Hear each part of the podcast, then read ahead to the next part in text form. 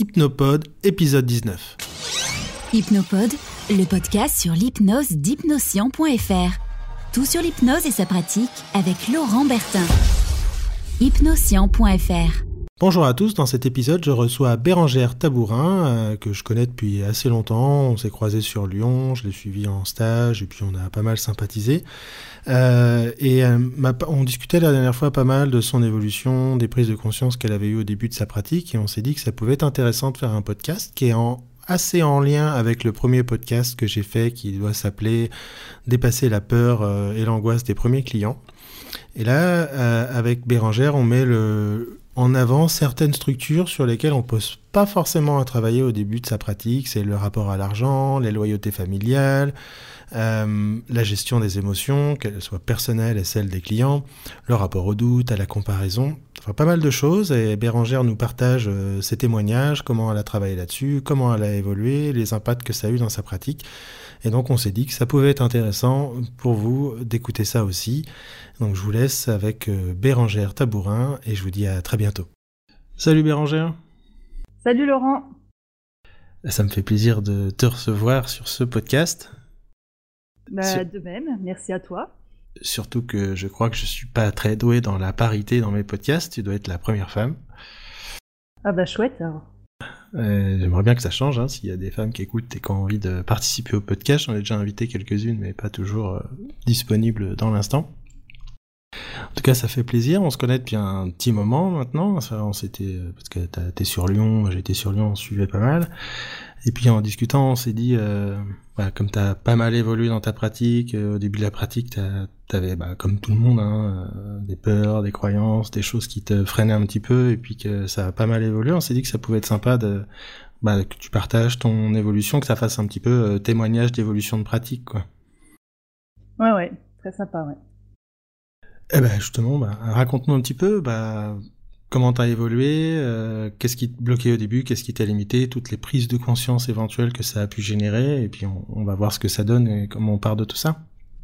Ok, bon bah je vais commencer par la, première cliente en fait. Voilà, on arrive et puis euh, bah, on sort d'une formation et euh, on arrive, on a son cabinet, on est tout seul et bah, on accueille la première cliente moi, c'était une femme, évidemment, enfin, si je parle de cliente. Donc, en fait, moi, j'ai commencé, en fait, euh, comme je viens du milieu du spectacle, je me suis dit euh, comment je peux faire, en fait, pour me sentir à l'aise. Et quand je rentre dans un personnage, euh, quand j'étais comédienne, en fait, je rentrais par les chaussures, par l'habillement. C'est-à-dire, il y avait une tenue, il y avait quelque chose. Donc, du coup, c'est ça qui m'a rassurée au début. Je me suis dit, voilà, déjà voir la posture, que pour déjà l'accueil en fait que la personne elle elle sente que je suis là que je suis présente et euh, donc voilà donc euh, j'ai une, une super première cliente parce que vraiment elle allait pas trop dans le contenu elle était bien dans la structure bien dans l'émotion c'était nickel et en fait très vite je me suis rendu compte en fait parce que j'avais la peur de me dire ouais quel protocole, quelle induction, euh, les métaprogrammes, enfin il y avait toute la formation qui revenait et, euh, et là je me suis dit bon bah laisse tomber, fais euh, pars sur deux protocoles avec lesquels tu es à l'aise et, euh, et une induction. Donc j'ai commencé euh, une induction, je me suis rendu vite, compte qu'en fait elle rentrait euh, plutôt facilement. Et puis c'est pareil, je suis allée sur un protocole sur lequel sur lequel j'étais à l'aise. Donc ça je l'ai fait plusieurs fois après en fait pour pour éviter d'être en panique sur euh, qu'est-ce que j'ai à faire à ce moment-là. Et, euh, et, très vite, en fait, avec le temps, je me suis rendu compte que c'était pas euh, le protocole le plus important, en fait, mais vraiment ce qu'on y mettait dedans. Euh, alors dans ce qu'on y met dedans, il y a tout ce qui est suggestion, il y a, voilà les métaphores qu'on met dedans, et puis aussi beaucoup le rapport. Euh, le rapport dans le sens aussi que bah, au début, même si j'ai pas tout à fait confiance en moi et que je sais pas exactement euh, tout sur tout, et je le saurai jamais d'ailleurs, maintenant je le sais. Vraiment, si j'ai pas confiance en moi, que vraiment j'ai confiance en la personne et en sa capacité de changement. Euh, voilà, donc ça c'était euh, vraiment ce que j'ai appris à ma première cliente. Ouais, c'est marrant que tu dis ça parce que t'as peut-être pas vu, mais j'ai écrit un article genre vendredi, je crois, c'est euh, trois exercices pour se détacher des protocoles. Et ce que tu dis là justement, c'est dedans, c'est de prendre un, un ou deux protocoles qu'on aime bien et les faire tout le temps avec les personnes et on se rend compte que c'est pas le protocole qui fait la différence et la conclusion c'est ce que tu viens de dire c'est la relation le rapport je pense que c'est un très très bon exercice à faire oui j'ai bah, je l'ai vu je l'ai pas lu mais je l'ai vu passer donc ça m'a fait euh, ça m'a fait sourire en fait. et, et c'est vrai que bah, surtout quand on débute, bah, il y a beaucoup d'erreurs, expériences en fait. C'est-à-dire que chaque premier client m'a appris plein plein de choses au début. Après, ça se calme un peu. Mais euh, voilà, le deuxième, par exemple, c'était au téléphone et il m'appelle en me disant vous faites l'anneau gastrique. Et, euh, et, en fait, il avait trouvé mon nom euh, sur Internet parce que je mettais je ne fais pas l'anneau gastrique. Et là, il y a le truc qui se dit, euh, alors soit je lui dis, bah non, je le fais pas et je perds mon deuxième client, ou soit, bah, en fait, là, je me suis dit, bah en fait, il faut être vrai. Donc du coup, je lui ai dit, bah ok, bah, ma manière de travailler, c'est comme ça, comme ça, comme ça. moi, je le fais pas parce que voilà, pour moi, c'est un pansement et je travaille vraiment sur ce qui est en amont, sur tout ce qui est émotionnel, tout ce qui fait que vous en êtes là maintenant. Et, et en fait, il est venu. Donc là, j'ai appris ce que c'était l'importance d'être vrai avec le client et de dire les choses telles qu'on pense et d'incarner avec, euh, avec ce qu'on se pense soi en fait dans sa pratique. Ouais, puis d'éviter la négation sur son site internet, parce que Google, il, comme l'inconscient, il comprend pas. ouais, mais voilà. Il y en a qui aiment bien les ne pas. je, dis ça, à moitié en rigolant, parce qu'il faudrait développer le sujet. Et qu'est-ce que qu'est-ce que tu as rencontré comme, euh, comme difficulté. Quelle prise de conscience tu as pu avoir sur tes blocages, des trucs comme ça? Alors les blocages, bah, c'était avant de, de, débuter par exemple euh, avec l'argent. Euh, donc ça, j'en ai profité en formation pour, pour le travailler. Je me dis, ouais, j'ai un blocage. En fait, je me dis, mais comment je vais réussir à me faire payer? Je me sentais pas du tout à l'aise avec ça. Donc du coup, j'ai travaillé. Enfin voilà, plein, j'avais plein de croyances par rapport à ça, par rapport à mon histoire de vie, euh, pour que je puisse me dire au premier client, voilà, c'est temps. Comment tu l'as travaillé justement? Parce que le rapport à l'argent est à mon sens une des problématiques majeures euh, dans la pratique, mais même encore après quand on a pas mal de clients. Qu'est-ce que qu'est-ce que tu as retenu de ça? Qu'est-ce qui fait que ça a bougé pour toi? Alors, euh, bah, moi, ça venait vraiment euh, de croyances. L'argent, c'est ça. L'argent, c'est, enfin, ça venait de mon grand-père en fait, qui qui était un peu à voyou. Euh, et puis manipulateur. Donc du coup, j'ai travaillé vraiment par rapport à ça. Et puis aussi par rapport à, à mes parents, c'est-à-dire la notion de, de, plaisir dans le travail.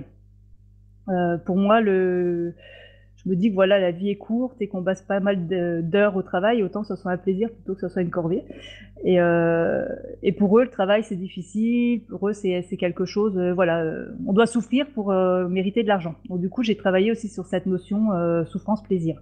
vraiment reprendre ce qui moi m'appartenait. C'est-à-dire que pour moi, c'est ouais, avant tout un plaisir, et puis qu'à un moment donné, bah, il faut se faire payer aussi. Quand on voit euh, bah, qu'il y a des, moi je paye à cabinet, donc du coup j'ai quand même euh, ça à payer. J'ai fait des formations euh, et du coup pour que l'argent il continue à circuler, c'est-à-dire que l'argent que je gagne aussi, c'est pour continuer à me former, continuer à acheter des livres, continuer à, à faire plein de choses et c'est toujours ce qui me porte, c'est que c'est au service du client. En fait, c'est vraiment pour pour m'améliorer moi et pour pouvoir mieux l'accompagner en fait dans sa problématique. C'est-à-dire que plus j'en sais et, plus c'est entre guillemets facile et plus il avance mieux, en tout cas, mieux c'est pour lui aussi. Ouais, c'est vrai que l'argent, ça vient souvent de loyauté familiale et compagnie, quoi.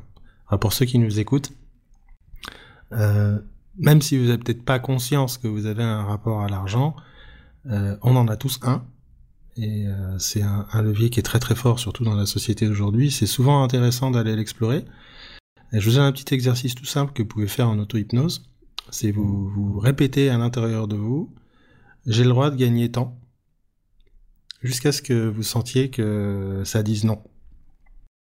Et quand vous le faites vraiment, euh, c'est assez surprenant. Moi, je travaille avec des commerciaux là-dedans, et il y a des commerciaux et ils disent euh, j'ai le droit de gagner 2300 euh, euros par mois, par exemple, ça s'arrête à 2301, ça dit non. Et euh, c'était un commercial quand j'avais travaillé avec lui. Tout son chiffre d'affaires, euh, ses rendez-vous du début de l'année se passaient très bien. Et quand sur l'année il avait atteint ce qui lui permettait de gagner en moyenne 2300 euros par mois, tous ses rendez-vous étaient annulés, ça se passait mal, les clients disaient non, etc. Et en bougeant cette croyance-là, ça a changé toute sa façon, euh, bah, tous ses rendez-vous qui, qui, étaient dans la deuxième partie de l'année, ce qui est assez surprenant. Mais l'argent, euh, le rapport à l'argent a un, impact assez fort. Et je pense qu'il l'a aussi dans sa pratique. Si par exemple, je sais pas si c'était ton cas Bérangère, mais t'arrives pas à dépasser, je sais pas moi, 10 clients par semaine, des fois en bossant sur le rapport à l'argent, pouf, tu passes à 20 parce que t'as as passé une limite. Ouais, ouais ça me... ça, ça, résonne surtout par rapport au fait de me dire combien je me fais payer la séance. C'est-à-dire que je suis allée vraiment, enfin, là je suis à 70, et ce qui est étonnant, c'est que sur les trois premiers clients que j'ai eus, il y en a deux qui ont voulu absolument me payer plus. Bon, après, c'est plus arrivé, mais euh, il y a vraiment ce, rapport où je me dis, moi, à 70, je me sens bien, euh, voilà, je me dis moi, j'ai l'impression que c'est pas suffisant par rapport au service aussi, euh, et plus je suis pas à l'aise. J'ai l'impression, voilà, et je le ressens vraiment émotionnellement. Alors peut-être qu'après ça montera, mais en tout cas c'est vraiment ce que tu dis, quoi. C'est dans le dans le ressenti. À un moment, ça fait non, je veux pas moins, je veux pas plus, et c'est comme ça. Ouais, en, considérant que tu à Lyon, parce qu'il y a des gens qui, nous écoutent qui sont peut-être dans des endroits où c'est vraiment pas cher. T'as des endroits où c'est 50 euros, c'est le standard. Et sur Lyon, 70, c'est dans la moyenne basse, on va dire. Euh, ouais, c'est intéressant de faire ce travail-là aussi. Après, c'est un, ça va être un regard sur, euh, je, pense que tu as dû le faire aussi entre le partage entre la valeur. C'est, j'ai envie d'aider les gens et je gagne suffisamment bien ma vie. J'ai pas forcément envie de faire beaucoup d'argent et je suis bien comme ça et d'aider les autres, de pouvoir réduire certains tarifs quand les gens n'ont pas les moyens, ou si c'est un blocage émotionnel, une croyance, une croyance limitante qui t'empêche de te faire payer. Quoi. Oui, puis euh, du coup, quand j'ai enlevé un petit peu tout ce qui était loyauté familiale, justement, il y avait euh, une croyance par rapport à mes enfants. C'est-à-dire qu'au début, je me disais, euh, hm, ben, je sais pas, j'ai pas beaucoup de clients et ça bouge pas. Et je savais que c'était lié à mes enfants. C'est-à-dire qu'avant, quand j'étais dans le spectacle, je travaillais le soir et les week-ends. Donc du coup, mon mari était là et j'étais présente la semaine. Et, euh, et là, le fait de m'éloigner, en fait, c'était un petit peu comme si je, bah, je, pas les abandonner, mais presque. En fait, j'étais plus présente là au cas où. Alors que c'est complètement con parce qu'en fait, ils étaient à l'école et euh, ils, voilà, ils faisaient leur vie aussi. Mais euh, du coup, j'ai bougé ça aussi parce que ça me bloquait en fait. Euh, et après, bah, quand j'ai bougé ça, en fait, après, j'ai eu plus de clients. Et je me souviens, on en avait parlé, je crois, autour d'un café, un truc comme ça, de cette discussion. Ouais, ouais, c'était un peu, ouais. On se disait, c'est con quand même. je t'avais dit, bah, ils sont pas là, tes gamins, t'as pas besoin d'être là, tu vois. ouais, c'est des croyances connes comme ça qui restent. Et, euh, en fait, ah je l'avais vu, et en fait, d'en parler avec toi, je pense que ça a fini de débloquer le truc. Je me suis dit, non, mais faut que j'arrête, quoi. Bah, c'est des trucs qu'on a retrouvé beaucoup chez, euh, chez les femmes, c'est le qu'ont des enfants justement, ce qui, qui, peut toucher le syndrome de la mauvaise mère, la peur de pas être assez là, des espèces d'égrégores qui traînent encore. Et c'est vrai que des fois ça a pas de sens. Des fois ça en a, ça vient toucher des traumas, des émotions personnelles, mais qui sont aussi intéressantes à aller explorer quoi. Ouais, bah du coup voilà, avec euh, voilà, c'était plein de, plein de choses comme ça qui m'ont permis de travailler sur l'argent. Donc c'est pas juste une petite croyance, on a quelques-unes qui traînaillaient, quelque chose à quelques trucs à régler encore. Quoi. Ok, qu'est-ce que t'as, à part le rapport à l'argent, qu'est-ce que tu as rencontré d'autre euh, Qu'est-ce qui t'a aidé à évoluer dans ta pratique Je sais pas moi, être plus à l'aise, avoir plus de clients, enfin ce que, ce que tu veux? Euh, alors avant de débuter, en fait, c'est pareil, j'avais cette peur d'être dans le sauveur. En me disant oulala, euh, attention. Donc du coup, voilà, c'est pareil, expérience client, c'est c'était pareil, c'était dans les débuts. Euh, une maman en fait qui appelait pour son fils, donc son fils qui avait quand même 22 ans. Pareil, on en avait parlé de ça aussi, euh, qui, avait, une pelade en fait, et, euh, et du coup déjà elle m'appelait pour lui, elle me disait ah oui mais il veut pas parler des problèmes psychologiques, tout ça, il veut juste en gros la, baguette magique. Donc j'ai recadré, elle a pouvait pas me filer son fils pour X raison au téléphone, je me suis dit bon on va voir quoi. Et euh, donc elle arrive en séance, euh, je ne sais plus pourquoi, mais en fait elle ferme la porte, elle arrive en pleurs en me disant mais les médecins ils m'ont dit qu'il avait 90% euh, de chances que ça ne repousse jamais. Elle ouvre la porte, elle me balance son fils quoi. Je me dis waouh, alors là euh, grosse position de sauveur euh, et du coup, j'ai passé la séance à, me dire non, non, mais je veux pas être dans ce côté sauveur. Donc, je l'ai accompagné, mais en fait, lui, il voulait juste la baguette magique. Euh, et puis, en fait, euh, voilà, c'était euh, pour lui ce qui se jouait avec maman, c'est que depuis le départ, c'est maman, elle l'amenait de thérapeute en thérapeute depuis qu'il était petit.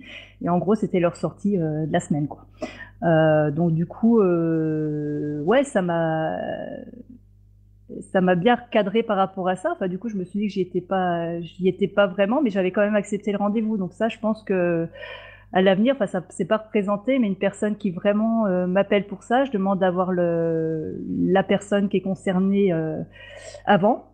Et puis, euh, si vraiment je sens ça, en fait, je vais pas utiliser toute mon énergie en fait à vouloir bouger l'autre, en fait, à vouloir vouloir qu'il change alors que c'est complètement bloqué et que ça rentre pas dans mon cadre.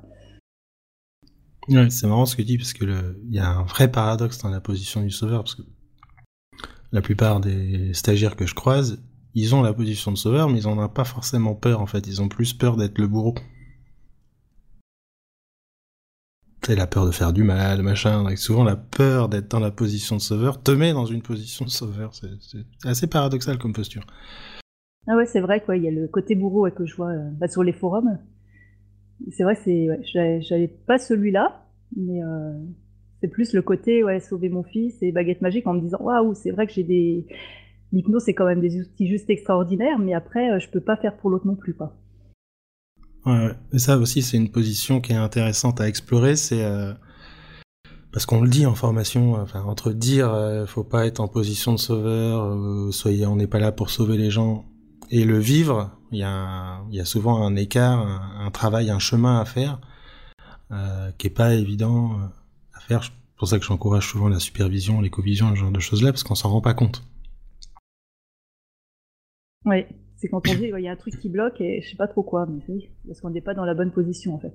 Et c'est vrai que du coup, il y a vraiment euh, bah c'est pour revenir au métier de comédienne en fait où je supportais pas en fait euh, là où je me sentais pas à ma place c'est qu'il y avait l'ego du comédien qui est un peu euh, des fois surdimensionné. Et, euh, ce côté tri sur soi en fait. Et ça j'avais du mal. Donc du coup dans l'hypnose c'est vrai que j'ai vraiment trouvé ce côté tri sur l'autre. Et, et je fais la différence justement entre le sauveur je suis pas le sauveur d'eux c'est-à-dire je vais pas utiliser toute mon énergie pour bouger l'autre c'est pas passif mais je suis au service d'eux. C'est-à-dire que, par exemple, euh, ben, ça c'est ma position, mais par exemple, une personne qui, reporte ou qui annule, je vais pas spécialement euh, euh, rappeler derrière pour, entre guillemets, la convaincre que c'est normal ce qui se passe, tout ça. Je me dis que voilà, c'est comme ça, c'est son chemin et que, que j'étais là à un moment donné, j'étais au service d'eux. Elle est venue à un moment donné, ça lui, a bougé peut-être des choses en elle, et puis après peut-être qu'elle ira voir quelqu'un d'autre, ou elle fera autre chose, ou peut-être qu'elle en restera là. Mais c'est vraiment le côté, euh, je suis au service de la personne, mais pas, euh, je vais pas aller la prendre pour la sauver, quoi. Ouais, moi sur ça j'utilise euh, une petite analogie avec le, bateau. C'est imagine, euh, c'est une analogie. Hein, ton, ton client il est dans l'eau, dans la mer, toi tu es sur le bateau. Tu as plusieurs options. Tu peux sauter avec alors que tu sais pas nager et qu'il y a des requins, donc t'es un peu emmerdé, vous êtes tous les deux dans l'eau, ça c'est le, sauveur à l'extrême. Tu peux euh, balancer une bouée et dire allez démerde-toi, ou tu peux tendre la main et puis attendre que l'autre il t'attrape la main et c'est ensemble que tu l'aides à remonter sur le bateau. Ouais, c'est ça. Belle analogie. Et beaucoup de praticiens, ils se rendent pas compte qu'ils sautent avec leur sujet. Oui, et ce qui fait que, alors du coup, ça c'est mon expérience un peu plus de passé quand j'avais 25 ans, quand j'ai fait un burn-out, c'est-à-dire le côté, euh, bah, je saute avec les personnes en fait, et euh, je me noie un petit peu, et après, euh, bah, je retourne chez moi, puis je ramène du travail à la maison en fait. Donc tout l'émotionnel aussi, il se ramène à la maison, et, et après, bah, ça s'accumule, ça s'accumule, et pas évident après. Ouais, puis c'est un indicateur de ça, comme le rapport à l'argent peut être un indicateur du nombre de séances que vous avez, le l'engagement émotionnel et la position de sauveur, l'excès d'empathie, etc. Euh, peut être aussi un indicateur. Si par exemple au bout de deux séances, euh, t'es vite fatigué, euh, ça peut peut-être potentiellement raconter un truc sur euh, je m'engage trop, c'est moi qui fais beaucoup beaucoup trop de part du travail et donc je suis fatigué, je rentre le soir, je ramenais tout ça, tout ça avec moi. Et souvent quand ça, ça bouge, le nombre de clients va bouger aussi, parce que c'est comme si on était euh, notre cerveau, notre corps, notre inconscient nous, nous protège de, l'excès d'émotionnel. Je sais pas si ça te parle ça. Ah oui, oui, totalement. Ah oui, c'est, euh, je, je, le savais aussi au début de ma pratique. Enfin ouais, je savais que j'avais pas mal de choses à travailler que je préférais travailler avant, justement, notamment le sauveur, enfin, tout ce que j'ai dit, plein, plein d'autres choses, en fait, plutôt que d'avoir plein plein de clients. Moi, c'était pas ça au début. Euh, je me disais, au moins avec quelques-uns, ça me fatiguait déjà et j'essayais justement de comprendre qu'est-ce qui fait que je suis fatiguée, qu'est-ce que j'ai à travailler sur moi, plutôt que de me lancer à corps perdu dans quelque chose qui, qui va me dépasser après. Quoi. Ouais. D'autres, euh, choses comme ça qui t'ont, t'as pris conscience, sur lesquelles tu as travaillé pour évoluer? Bah, du coup, ce qui me vient, c'est par rapport à, à ton histoire là de, sauveur, ta petite histoire. Là, moi, je l'utilise avec euh, ce que j'appelle l'empathie, la compassion. Euh, en formation, moi, je me suis rendu compte qu'en fait, euh, c'était assez surprenant. Euh, parce que quand j'étais en observateur, euh, donc j'ai fait un retour sur l'opérateur et je lui disais, mais en fait, la personne en face, elle a dit ça, ça et ça, et tu l'as pas entendu. Et elle me dit, ah mais, ah bon? Alors ça me surprenait. Et puis après, je suis passée en tant qu'opératrice. Et là, elle m'a dit la même chose. Et en fait, je me suis rendu compte que, euh, que bah, je m'étais coupée totalement de l'émotion. C'est-à-dire que comme l'émotion, arrive un quart de seconde avant, du coup, mon inconscient, euh, tac, il avait coupé. Et il y a des choses que j'ai pas entendues, en fait. Et là, je me suis dit, ah, j'ai un truc à travailler par rapport à, à l'émotionnel, par rapport à ce côté, euh, justement, empathie, compassion. Euh, parce qu'il y avait de la peur, en fait, la peur de prendre euh, l'émotion du client, la peur de ne pas pouvoir gérer, euh, ou moi, mon émotionnel par rapport à, à l'autre. Donc, du coup, je sais que pendant une semaine de formation, en fait, j'ai travaillé ça. Ce qui m'a beaucoup aidé, c'est qu'on m'ait dit qu'en fait, une émotion, ça quoi? Une minute trente, deux minutes de vie que si on la laisse euh, vivre, en fait, c'est beaucoup moins difficile que des émotions qui sont euh, qui sont accumulées euh, tout au long de la vie et ça fait un peu cocotte minute et après ça explose avec des émotions, avec des symptômes et etc. Et, en fait, j'ai fait entre guillemets ce petit jeu-là, bon, c'était pas super confort, de laisser les choses venir. C'est-à-dire qu'à un moment donné, là, j'étais en retour Tech 1 et, et il y en avait un qui était pas en retour et qui disait des choses. Je me disais, ouais, euh, en fait, ce qu'il dit, c'est vachement mieux, c'est vachement bien. Moi, en retour tech 1, je suis même pas capable. En fait, j'ai laissé mon dialogue intérieur et j'ai laissé les émotions euh, vivre, en fait. Et du coup, ça faisait juste les petites larmes qui montaient, qui descendaient. je me suis dit, waouh, c'est juste ça, en fait. Et, euh, ce travail-là, euh, m'a énormément aidé en fait après en séance parce que je pense que si je l'avais pas fait bah, je me serais coupée des émotions du client et je passais à côté de, de 90% du boulot, quoi. Ouais, parce que il y a des émotions. Y a encore une fois, c'est à la fois un... Ah, c'est souvent un travail sur soi de toute façon. Hein. sur si, si euh, toi-même entre guillemets, pas toi, toi Bérangère, mais toi générique, t'as as peur des émotions. C'est pas que tu les vois pas, c'est que ton inconscient te protège de ta propre émotion et donc, euh, bah donc tu vois plus. Et très souvent, je vois beaucoup de praticiens qui vont chercher à travailler la calibration, l'observation, plein de choses comme ça, et ils passent pas forcément par la case euh, travailler leur propre rapport à l'émotion en général, euh, à l'idée qu'avoir une émotion c'est souffrir et c'est avoir mal, au lieu d'avoir cette intelligence émotionnelle, d'entendre le message qui est derrière, ce qu'elle cherche à dire, ce qu'elle cherche à libérer, ce genre de choses. Et on t'en a fait du travail sur toi. Ouais, ouais, j'ai bien bossé. Là, c'est un peu plus calme, mais euh, je continue. Ouais, il y a pas mal de choses, ouais. Et euh... D'autres euh, d'autres points qui t'ont bah, que les, les, séances, que la pratique t'a fait t'a fait travailler? Euh, Alors, qu'est-ce que je peux dire? En fait, il y a par exemple, ouais, se poser la question aussi de ce qu'on prend ou pas comme client ça peut, ça peut aider ce qu'on est capable de prendre par rapport à son histoire personnelle. Euh, voilà, c'est, il y a, y a, quelques cas que je prends pas. Ouais, pour quelle raison? Alors, il y a les cas que je prends pas, en fait, c'est tout ce qui est. Alors, c'est pour raconter. Voilà, je vais raconter une petite histoire, pas cas assez rigolote en soi. Euh, c'est une personne qui appelle. Euh, donc, c'est un homme, il appelle et euh, euh, déjà, il met vachement de temps euh, entre deux phrases. Euh, je trouve vachement lent et tout. D'habitude, je demande jamais, mais je demande s'il est suivi ailleurs. Il me dit non. Ok, je trouve ça un peu bizarre, mais euh, et, euh, ensuite donc je lui demande pourquoi il veut venir, tout ça, et euh, il me dit bah, pour un peu tout. C'est assez vaste. Euh, donc on arrive à un truc un peu confiance en soi, tout ça, et, euh, après je continue, j'entends des bruits, euh, j'entends souffler, j'entends un peu taper sur la table, je dis monsieur ça va et tout. Et là je sais plus ce qui me sort exactement. Il me dit mais vous faites les, non c'est pas addiction sexuelle, je sais pas quoi. Bref il était en train de se branler.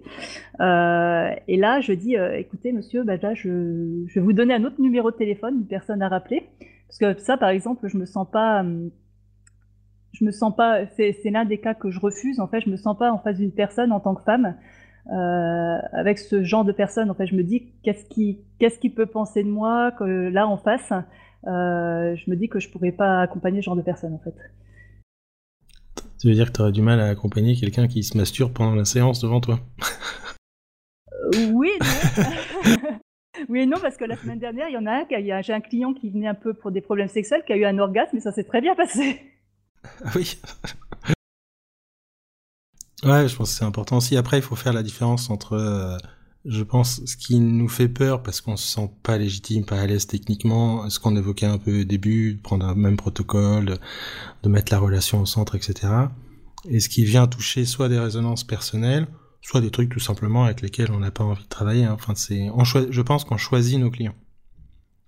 Si, notre communication est bonne sur avec qui on travaille, comment on travaille, on, a beaucoup moins de, clients, de consultants qui ne correspondent pas à qui on est et notre façon de travailler.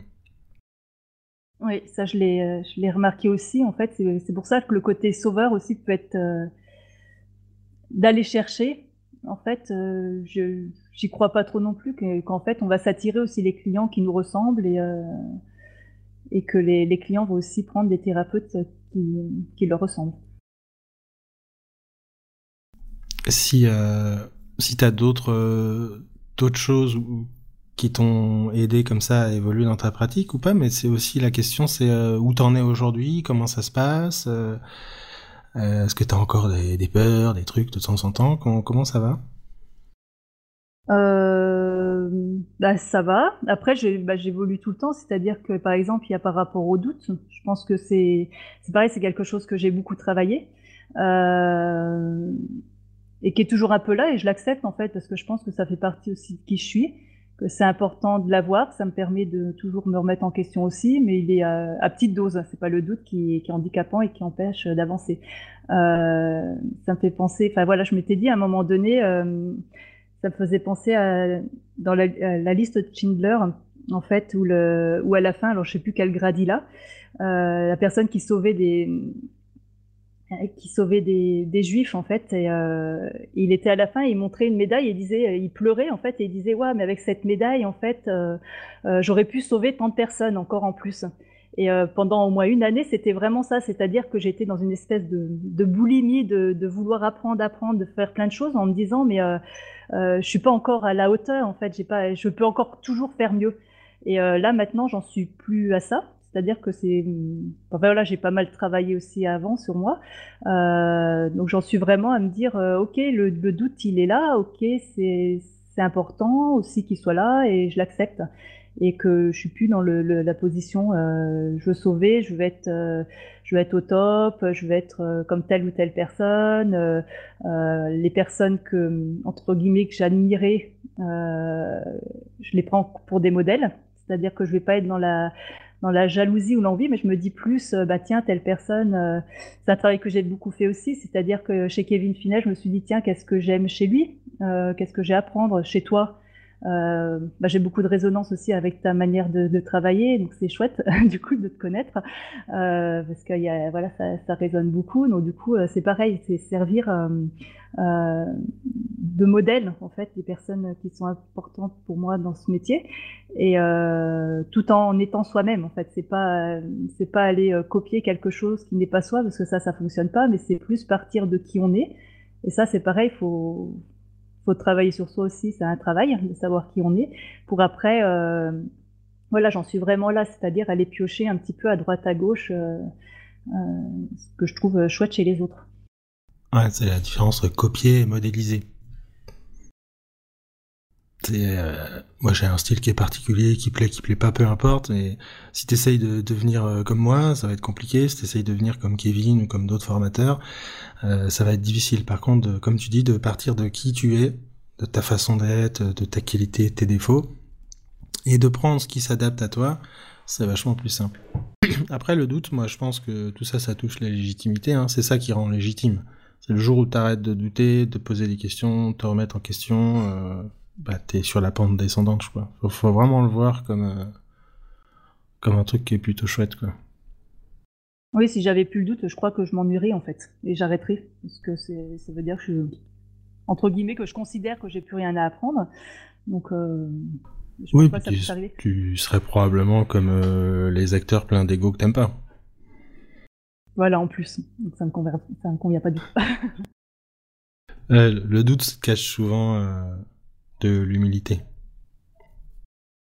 Ouais. Que je trouve ça plutôt chouette. Euh, c'est cool. Tu, tu, si tu devais donner, euh, je sais pas, quelques conseils à un, praticien qui débute, euh, cause pas avec ses premiers clients, ou, ou même qui a, qui a, encore du mal à développer sa pratique, euh, euh, qu'est-ce que tu, dirais?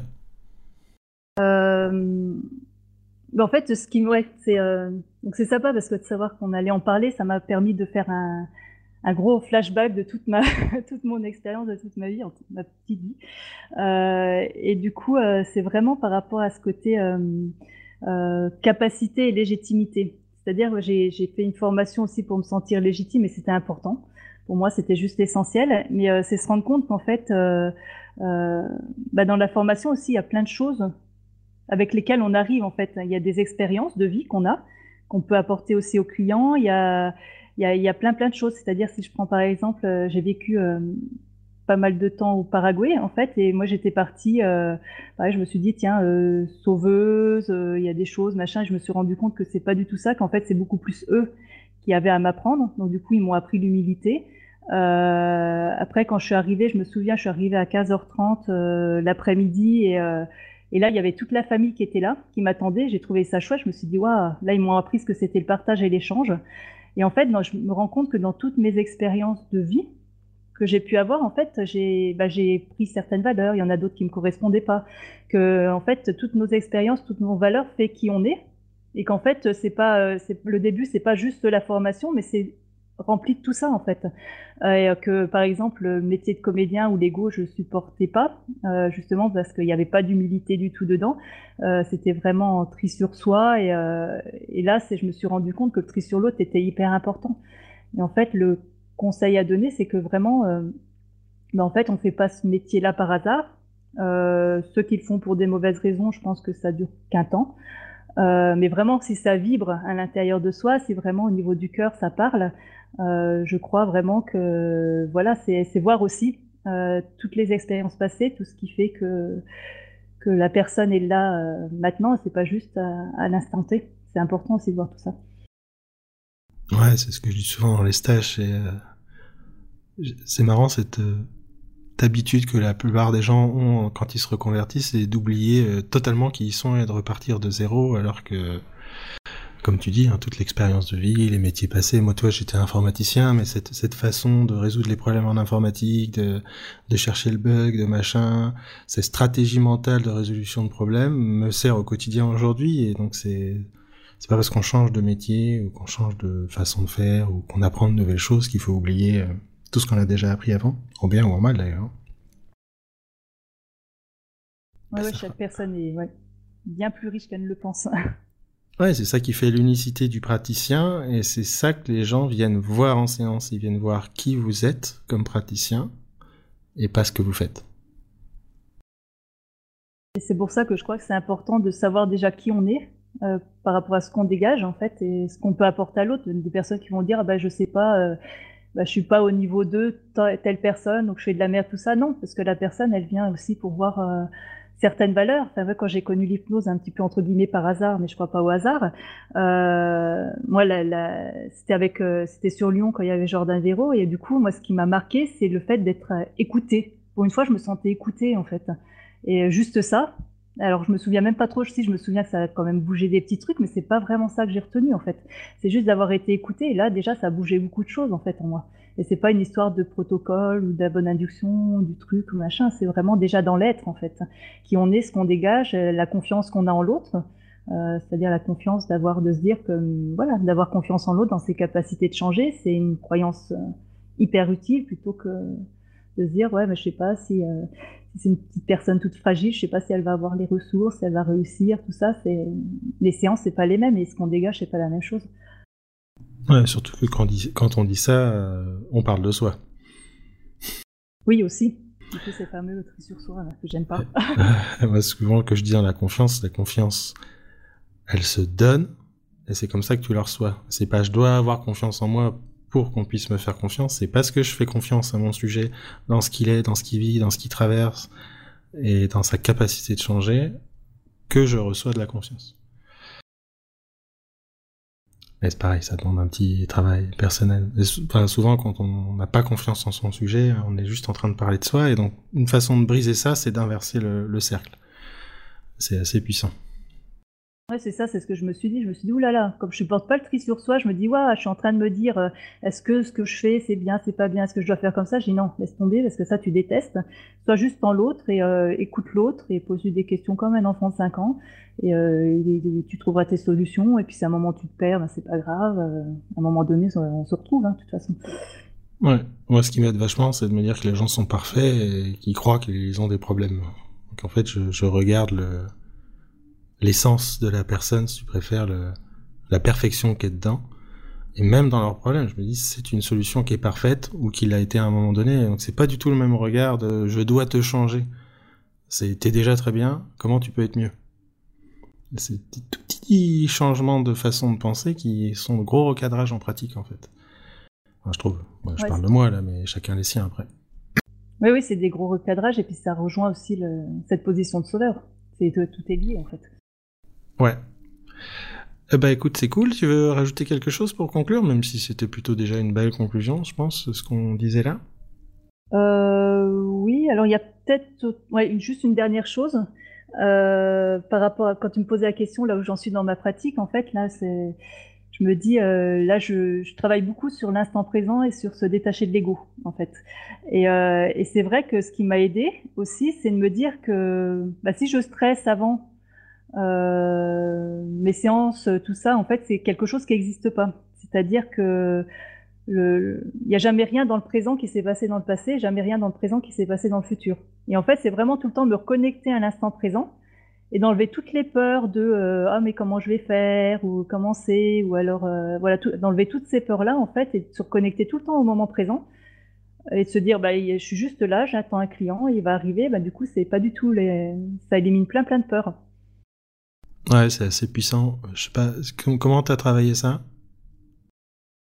Euh, bah, C'est arrivé un petit peu au fil du temps. Je me rends compte que maintenant, c'est vraiment, ça fait partie vraiment de ma pratique et ma manière d'être et de travailler. Euh, bah, déjà d'en prendre conscience.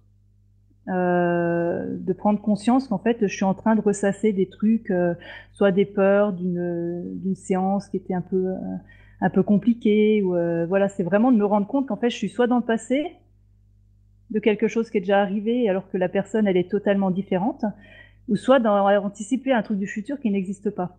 Et euh, ouais, ce qui m'a aidé aussi, c'est de me rendre compte qu'en fait, euh, je me suis rendu compte que bah, ce que, ce que j'imaginais pour le client quand il venait en deuxième séance, en fait, il avait euh, des fois, il avait bougé sur des trucs de dingue ou des trucs qu'on s'attendait pas. Enfin voilà, j'étais toujours surprise. Donc en fait, j'ai arrêté de d'essayer d'anticiper euh, ce qui pouvait se passer et, euh, parce que juste, ils me surprenaient à chaque fois en fait de ce qu'ils arrivaient à, à travailler, ce qu'ils arrivaient à faire. Donc je me suis dit, ok, euh, je vais prendre juste les trucs au moment présent, et euh, ce qui n'empêche pas qu'à chaque fois j'ai une petite peur. À chaque, à chaque, premier client, il y a toujours la petite appréhension, se dire mince, on se connaît pas, comment ça va se passer?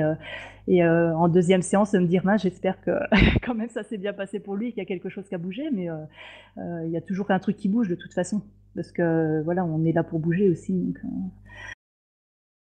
ouais. De toute façon, il y a que deux façons d'avoir des problèmes. Hein. C'est soit être dans le passé, soit être dans l'anticipation du futur.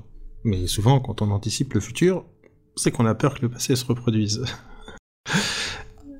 Et euh, pour ceux qui nous écoutent, c'est intéressant de lire euh, Le pouvoir du moment présent de Descartes Tolle. Je mettrai le lien dans les commentaires du podcast. Donc du coup, c'est un livre que j'ai lu euh, il, y a, il y a quelques temps et c'est ça aussi qui m'a beaucoup aidé. des fois, je trouve un peu complexe, donc du coup, j'avais lu celui-là. Et puis après, c'est de Serge Marquis, On est foutu, on pense trop, qui vraiment permet d'être, de voir là où on est tout le temps dans l'ego. Parce que pour moi, l'ego, quand je voyais l'ego du comédien, c'était toujours j'écrase l'autre. Mais l'ego, c'est aussi je me dénigre, je suis une merde, je suis nulle et tout ça. Et, euh, ces deux bouquins, en fait, m'ont énormément aidé justement à travailler sur ce côté. Euh, je suis dans le moment présent. Ils sont excellents pour ça. Ouais, je les mettrai en, en lien dans les, notes euh, du podcast. Euh, bah, c'est vrai que de toute façon, quand tu mets la relation au centre et que tu mets l'autre au centre, t'es forcément dans l'instant présent. À partir du moment où tu te dis, euh, qu'est-ce que je vais faire, c'est quoi ces trucs? Et machin, et quel, quel truc je vais utiliser, t'es plus là. Et c'est, donc c'est quelque part travailler sur être avec l'autre totalement à 100% et pas être dans sa tête à chercher des solutions sur ce que tu vas faire avec la personne, te met automatiquement dans l'instant présent. Mais ça se travaille aussi à l'extérieur. Moi, je l'ai beaucoup travaillé à l'extérieur du cabinet, le moment présent. Bah, je l'ai, euh... bah, du coup, je l'ai pas mal travaillé quand j'étais comédienne, en fait, parce qu'il y avait vraiment, euh... Euh... Bah, c'est les comédiens qui se regardent jouer, donc ça part d'un bon sentiment, en fait, c'est l'envie de bien faire, l'envie de donner à l'autre et tout, mais en fait, quand on se regarde jouer, ben moi quand je me regardais, je me disais ah ouais j'ai fait ci, j'ai fait ça, je suis pas avec mes partenaires et je suis pas avec le public. Donc en fait euh, ça fait euh, il y a des le public quand il est là il va se dire euh, ah ouais je sais pas ben, ouais le comédien il était bon mais il y a un truc qui passait pas. Parce qu'en fait juste la personne elle est elle est pas elle est sur elle, donc du coup ça fonctionne pas. Et même si ça part d'un bon sentiment, en fait, bah, ça pique un petit peu de se dire qu'en fait, en étant sur soi, ben c'est pas c'est pas terrible pour le client, quoi. Oui. En conclusion, faut arrêter de se regarder le nombril. c'est ça. On va arrêter là parce que sinon ça risque de durer un peu trop longtemps. Euh, je te remercie beaucoup Bérangère pour ce, ce partage d'expérience, de témoignages qui est un bon complément je pense au premier podcast que j'ai fait qui doit s'appeler Dépasser l'angoisse et la peur des premiers clients que je remettrai aussi dedans et ça, ça permet de rajouter des choses, d'en compléter d'autres. C'était super sympa. Bah, merci à toi, c'était très sympa aussi. Et puis merci à tous ceux qui nous écoutent et au prochain podcast, au prochain article. À bientôt. À bientôt.